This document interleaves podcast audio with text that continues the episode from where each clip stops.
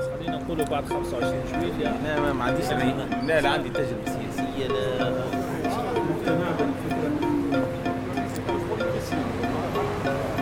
دخل في التشريعات بال 500 ولا 600 كيف بتاع سهل ياسر قلت لكم الرابط الأول هو الحب بالنسبة للأستاذ قيس سعيد سيد قراره في قصره وسيد قراره في تعييناته. يعني ناس على بروفيلاتها العادية فما اللي آه، أنشأ آه، صفحات. كل يعني يجتهد حسب ما يراه هو يعني آه، حقوق وحريات هذه صح حريات مدنية. راي مفروغ ما فماش نقاش فيه. في الحلقة الثانية من بودكاست أبناء المشروع باش نواصل مقابلاتنا مع المجموعة السابقة اللي تعرفنا عليها في الحلقة الأولى. الحلقة هذه باش تدور حول طريقة تنظمهم ونوع نشاطهم كما باش نعرفوا رأيهم في قرارات الرئيس خاصة بعد 25 جويلية. باش نسمعوا زادة مواقفهم بخصوص الجدل الجاري في علاقة بالتضييق على الحريات واستهداف المعارضين. اليوم كيفاش ننشطوا؟ اليوم الطبيعه انتهت بما يسمى بالتنسيقيات، التنسيقيات كانت هناك معناها تنسيق حتى لمراقبة الحملة ودائره المحاسبات ما يتراقب الحملة. لازم يكون شكون منها مشرف وعنده ال- ال- المصاريف اللي قامت رغم أن ما صرفنا حتى شيء كله صرفناها من جيبنا معناها. ان نتذكر في صفاقس هات أنت 50 هات 100 هات 10 هات 20 باش عملنا التظاهرة هذيك اللي هي بداية النجاح بتاع قيس سعيد من هي. كي نشطنا نتذكروا جينا في 2019 وقت ترشحوا سي جينا لهنا هذا نهج بن خلدون هذا هذا الشارع هذا هو الشارع اللي انطلقنا منه. فهمتوا لو المكتب هذا لهنا هو اللي انطلقنا منه. الكلمة اللي قالها ثم كلمتين هي تبنى عليهم كل شيء. أول حاجة قال كل من مش يخدم معاي وعنده مآرب خاصة فهو وهم. معناها رد بالك راهو جاي باش تخدم ولا باش تعمل حملة ولا حاجة راك حط مصلحة وطنية فقط وتم استحقاق للجميع. خاطر في يوم ما نحبوا نحو المحسوبية والرشوة. هذه الأولى. والثاني قال نسعى أن نحن بطريقتنا حتى لو كان معناها ساعتها في منظومة ال- القديمة الصلاحيات كانت معناها محدودة كيفاش باش يقدم مبادرات اللي هي مبادرات تاع المنظومة الانتخابية مبادرات الصلح الجزائي هذوما كل كانوا حاضرين راهم حاضرين الكل. ولكن عدم استقرار ال- ال- المؤسسة البرلمانية هو اللي حال وهي, وهي اللي أثبتت الخطر ده.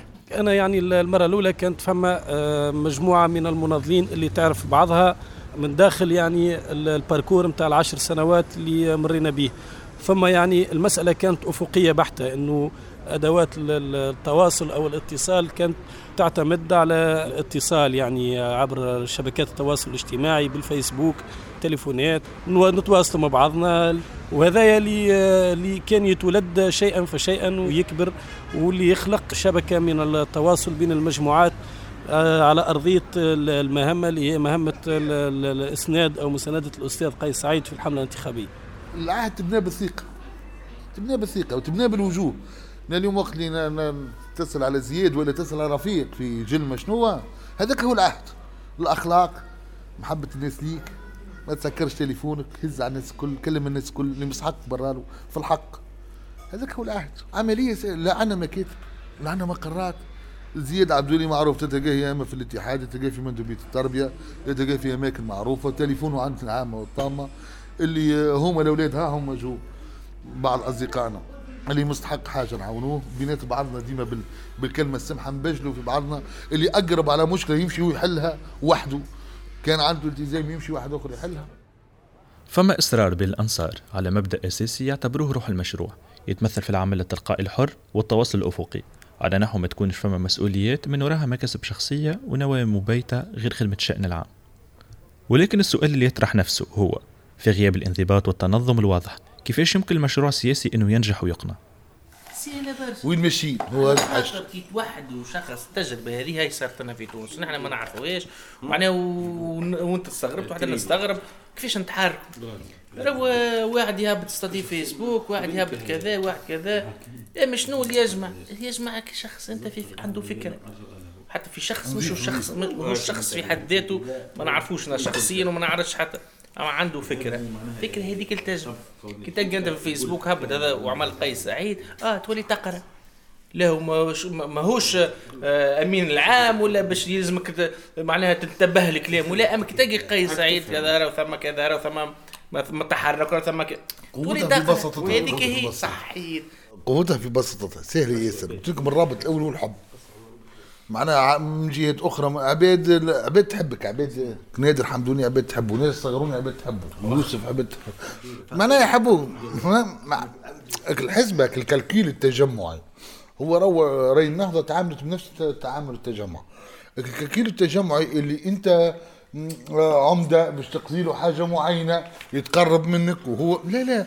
التسلسل الحزبي نسميه الهشنا خاطر بين اللي هو هش بعد بعد 23 سنة وبعد قبلها من الاستقلال حتى ل 87 بعد بن علي. هش؟ 10 سنين بين اللي هو هش. هش جدا. ما تتخيلش اني ثم شكون يقول لك اسمعني اليوم راني نحكي باسم قيس سعيد ولا اليوم راني نحكي باسم التنسيقية ولا اليوم ثم تنسيقية ولا ثم شكون آه، هذوما جمعيات مكافحة الفساد. تريز امبورتون ناس ولدتك تحكي مكافحة الفساد لتقربا لقيس سعيد وللمشروع لا لا ما تسميش قيس سعيد تاع مرأة تحي في السنارية في في زراعة. وقيس سعيد تاع واحد يخدم في كارير في في جبل. وقيس سعيد بتاع فرمي في السبيطار. وقيس سعيد بتاع محامي. وقيس سعيد بتاع دكتور. قيس سعيد بتاع موظف. تظهر النزعة داخل الأنصار المشروع. نحو تعزيز فكرة أنه عملهم كان بسيط ولكنه مؤثر.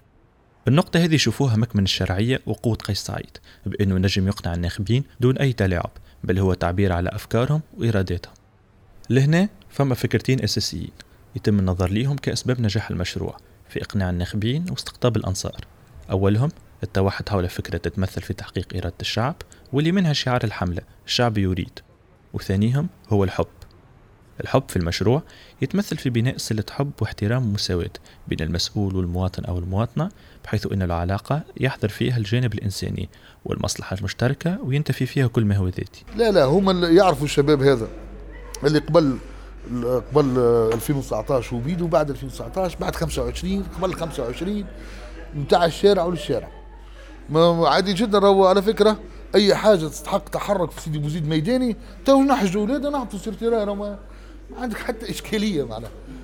صادفت اللي بعد 25 ما سماش الحدث اللي اللي باش يخلينا نهبطوا sur terrain أما أي حاجة باش ناقصة جهة وإلا ملحة للجهه ولا غيره باش نهبطوا sur terrain متاعين الشارع متاعين الشارع متاعين الشارع متاعين الشارع متاعين الشارع. وأنا قلت لك الواحد يعيش ما يدونك العلامات الزايفة.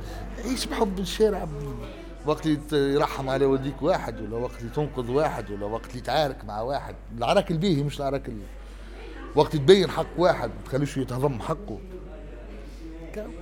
ماناش طالبين حد شيء. وهذا هو المشروع. مشروع سياسي وبسيط جدا المشروع هذا هو المشروع. يولي اللي في الشارع يحب اللي في السلطة ويحب اللي قريب من السلطة ويخدم معاه. اليوم ما نمشيش هذاك علاش نحكي على تنسيقيات. مشيش ندز بيرو على مسؤول ولا على كذا ونحكي باسم رئاسه الجمهورية ولا باسم رئيس الجمهورية. لا لا ثم حتى واحد. وهذا بتوصيات السيد الرئيس بيدو بالعكس هو حتى المسؤولين اللي شدوا اللي قراب لرئاسه الجمهورية وليت ولا غيره نبههم لا حاجز بينكم وبين المواطن الباب محلول للناس الكل. وقالوا حتى قدام العامة والطامة. وأنا نحكي لك في الكواليس. مواطن باش يجي مؤخرا السيد السيد الوالي بتاع قفصة اللي هو ولد ولد المشروع. وهم قال لي ما معناها لموه قالوا لي ولدي راك تقابل في برشا عباد قال لهم توصيات سيد الرئيس ما ما ثماش هذا باش شنو الكلام هذا. مؤخرا والله وضعية بتاعت قهوة. يسمع اللي صاحب شهادة عليا مسكرين له قهوة. ما عملش تليفون و... لا لا مش بيده تفقد القهوة. يلقى شنو عندها مشكلة زوايه تحل على سرتان واحد آخر. وتعرف انت المنطق في الماتشوات في هي مش مشكلة المشكلة اللي آه، اللي الزوايا هاتوا نسكروا الزوايا وتقعد صاحب شهاده عليا يخدم معناها هبطت نشوف الاشكاليه بتاع قهوه هذا هو هذا هو الوالي كيفاش لازم يكون وهذا وهذا الوزير كيفاش لازم يكون وهذا المسؤول في أي إدارة كيفاش لازم يكون. هذا هو المشروع. بعدونا من الانتخابات كيفاش لا لا لا لا الحاجات الكبيرة تو تو يجي وقتها. تو تو sur terrain لازم نشوف في عين المواطن وفي عين السلطة الجهوية وجه الرئيس بتاعنا ومنا أنا حكيت توا على ال parcours نتاع الحملة الانتخابية. الفكرة الكبيرة عندي أنا توا مش إنه آه، نتواصل مع رئيس الجمهورية أو ما نتواصلش معاه. خلينا نعاود نذكروا اللي آه، رئيس الجمهورية بعد قضاء ال- ال- الحملة الانتخابية وصدور النتائج هو ما عادش يصبح يعني رئيس المجموعة اللي اختارته أو ما إلى ذلك. هو رئيس كل التونسيين وما هوش ملزم باتصال أو بعينه يعني هذا هو اللي, اللي نأكده أنا أكثر من مرة. أنا اللي, نبحث عليه أكثر أنه المسار اللي تمشي فيه البلاد آه، كيفاش نجموا نعاونوا أو كيفاش نجموا ندفعوا في مسار ينقذ البلاد كل من مكانه يعني سواء باتصال أو بغير الاتصال. يعني نحن مكتفين ببعدنا المواطني كيفنا كيف توانسة الكليكا ما عندناش أفضلية على بقية توانسة لأنه نحن شاركنا في الحملة الانتخابية أو لأنه كنا متطوعين أو ما إلى ذلك. هذا أنا حبش نبحث عليه بقدر ما نبحث على أنه ندفع في خطوات تكون يعني خطوات في صالح ال- ال- البلاد وفي صالح الشعب هذا. يأكد زياد العبدولي بأنهم أبناء وبنات الشارع أيضا وأنهم حاضرين لدعم أي مطلبية شعبية. في نفس الوقت فإنه فوزي الدعاس يأكد على أنه ما عندهم حتى حق اليوم على قيس سعيد الرئيس وأنه وظيفته تخليه عامل للجميع على نفس قدم المساواة بأنه رئيس جميع التونسيين وبالتالي ما هو متاح للأنصار يلزم يكون زادا متاح لغيرهم. فإلى أي مدى يمكن اعتبار هذا صحيح خاصة الوضع الصحي في الفترة ذيك. ما هو كان تواصل تابت الناس في ال confinement. على الآخر أنا أنا امي. على الآخر أنا أمي توفت. الله يرحمها لو 16 جويي أمي توفت. بقيت نص ساعة في السبيطار وتوفت. آه، صغيرة في العمر كاسر 50 سنة. بعد ب trois jours تجيني تجيني المعلومة من من من, من, من السبيطار. من الدكتور واصل مكني هذا. يحكي لي على انه مازالت سبعة سوايع ويتفقد الأكسجين من السبيطار. قال لي 20 واحد باش يتوفوا على بلاصة. وقت نلعبوا على لعبة بتاع سويعات ما عادش. الطبيب هذا كلمك على أمل إنه أنت عندك علاقات على أمل اتصلت بالوالي. اتصلت بالوالي آه، فك الله أسره. يعمل لي رو رو اللي عليه عملته راني بعثت فاكس لوزير الصحة و سيء معنا وصلنا ب- معنا على على على خطوات من الموت. فما بالك بقية الليل.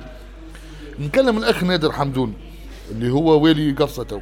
هو من وياه كنا في من أوائل في ال- في المشروع.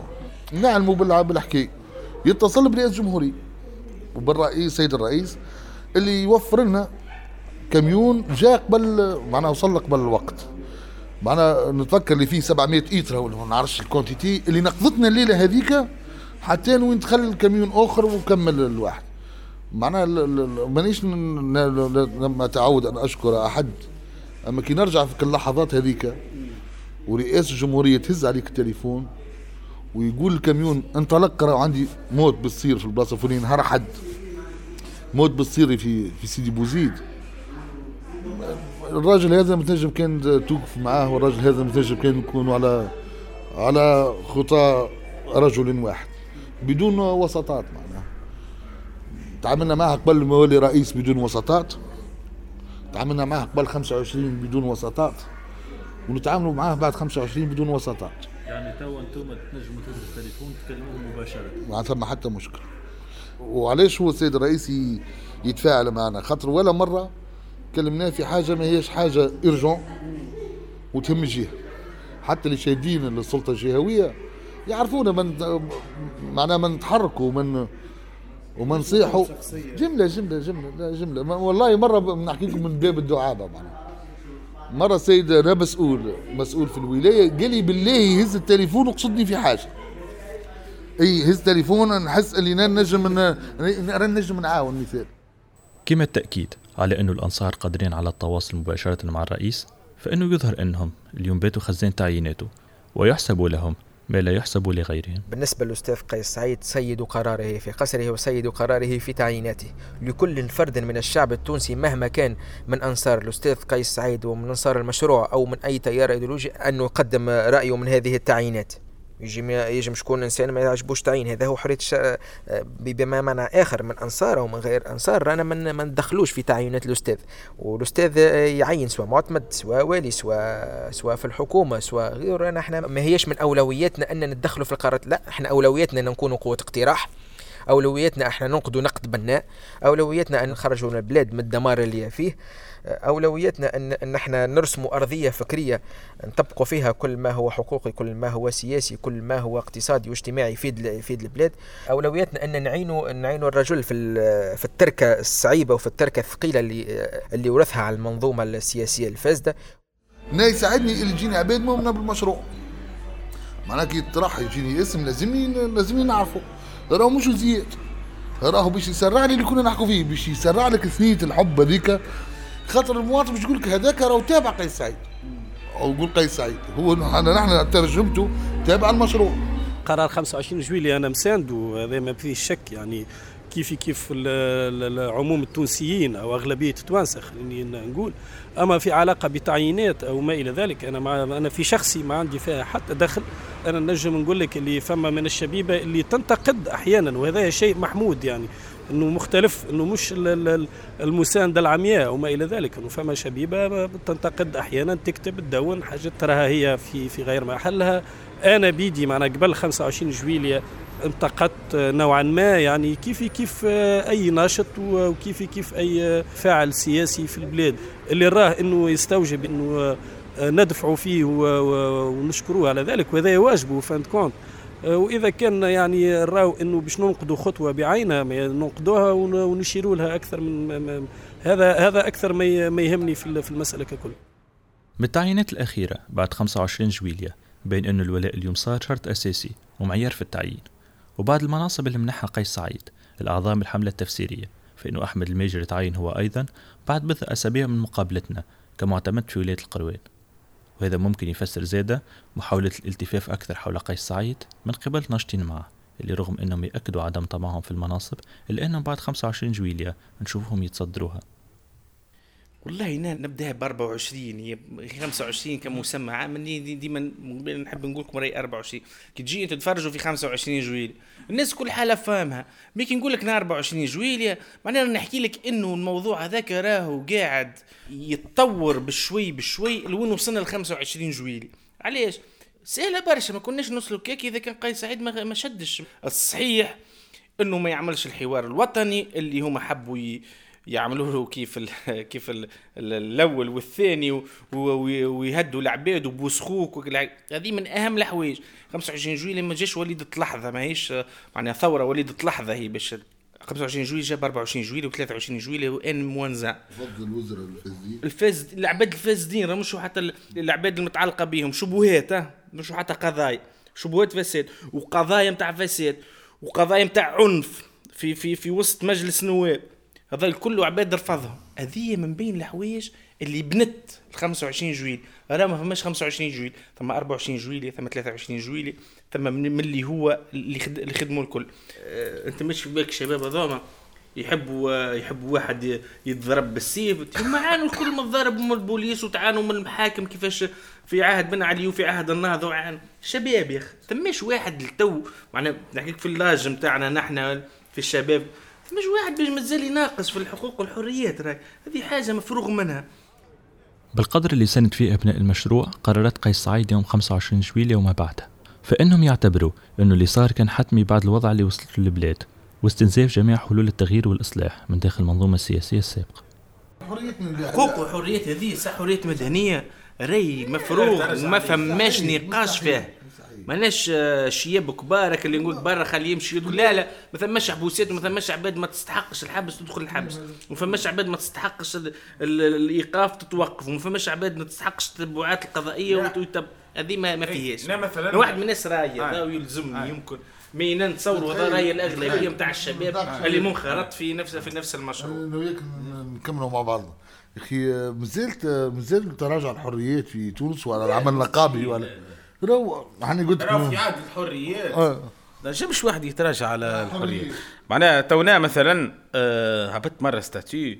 تونا معناها profil ي وأنا الناس تعرفني وكذا. 2015 شاركت في سياجات صفاقس في ضرب 18 أكتوبر.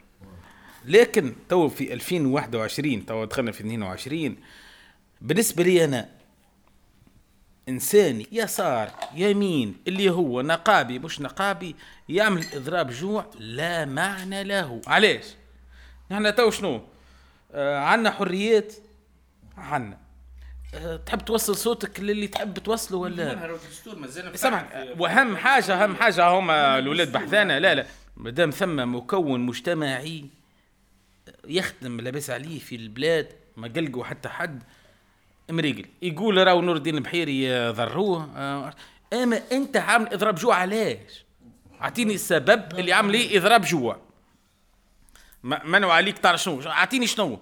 أنت ماك موقوف في حالة أه تجيب شنو الحالة اللي عليك أنت؟ الإضراب جوع نحن آه، بكري أنا عبتها ناس تاتيش قلتها؟ عندها جي خمسة أيام. قلت لهم شلكوا حاجة اسمها إضراب الجوع. معناها ما ما عندها حتى معنى. هم هذوما شنو علاش عاملوا أنت إضراب الجوع عليه صوتك واصل. نحن في تونس اليوم آه، معناها الجورجي آه، الحريات موجودة. أوصل أنت نهضة ولا مش عارف تكتل ولا ائتلاف كرامة ولا اللي تحب. الإعلام موجوده معناها يوصل لك صوتك.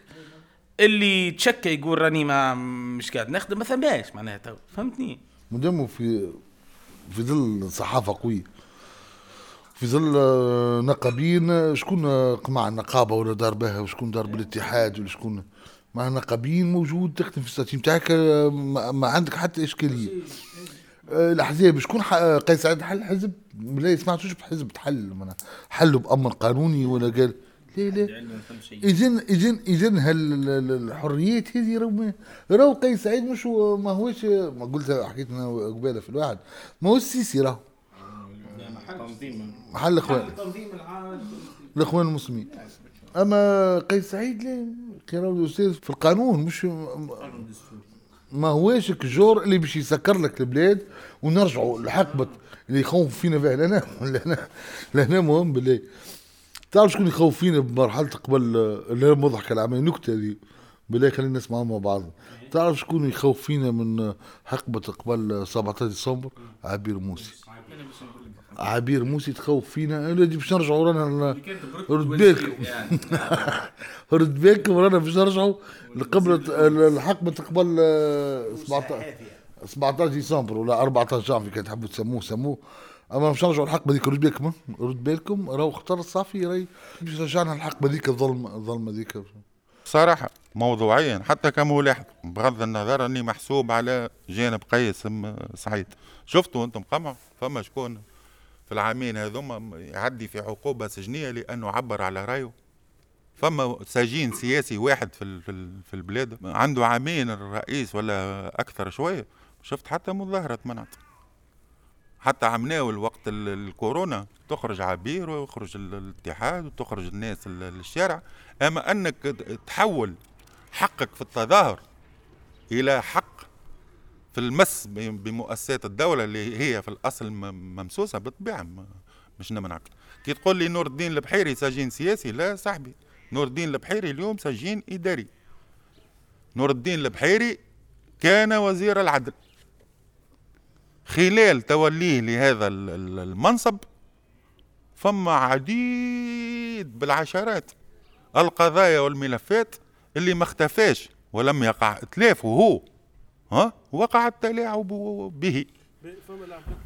نور الدين البحيري عندي أنا سجين كما كما يلزمك تسجن ال- اليوم لو كنت مكان قيس سعيد. طيب راشد ولا زهر الحكرمي وبرشا زعماء أحزاب.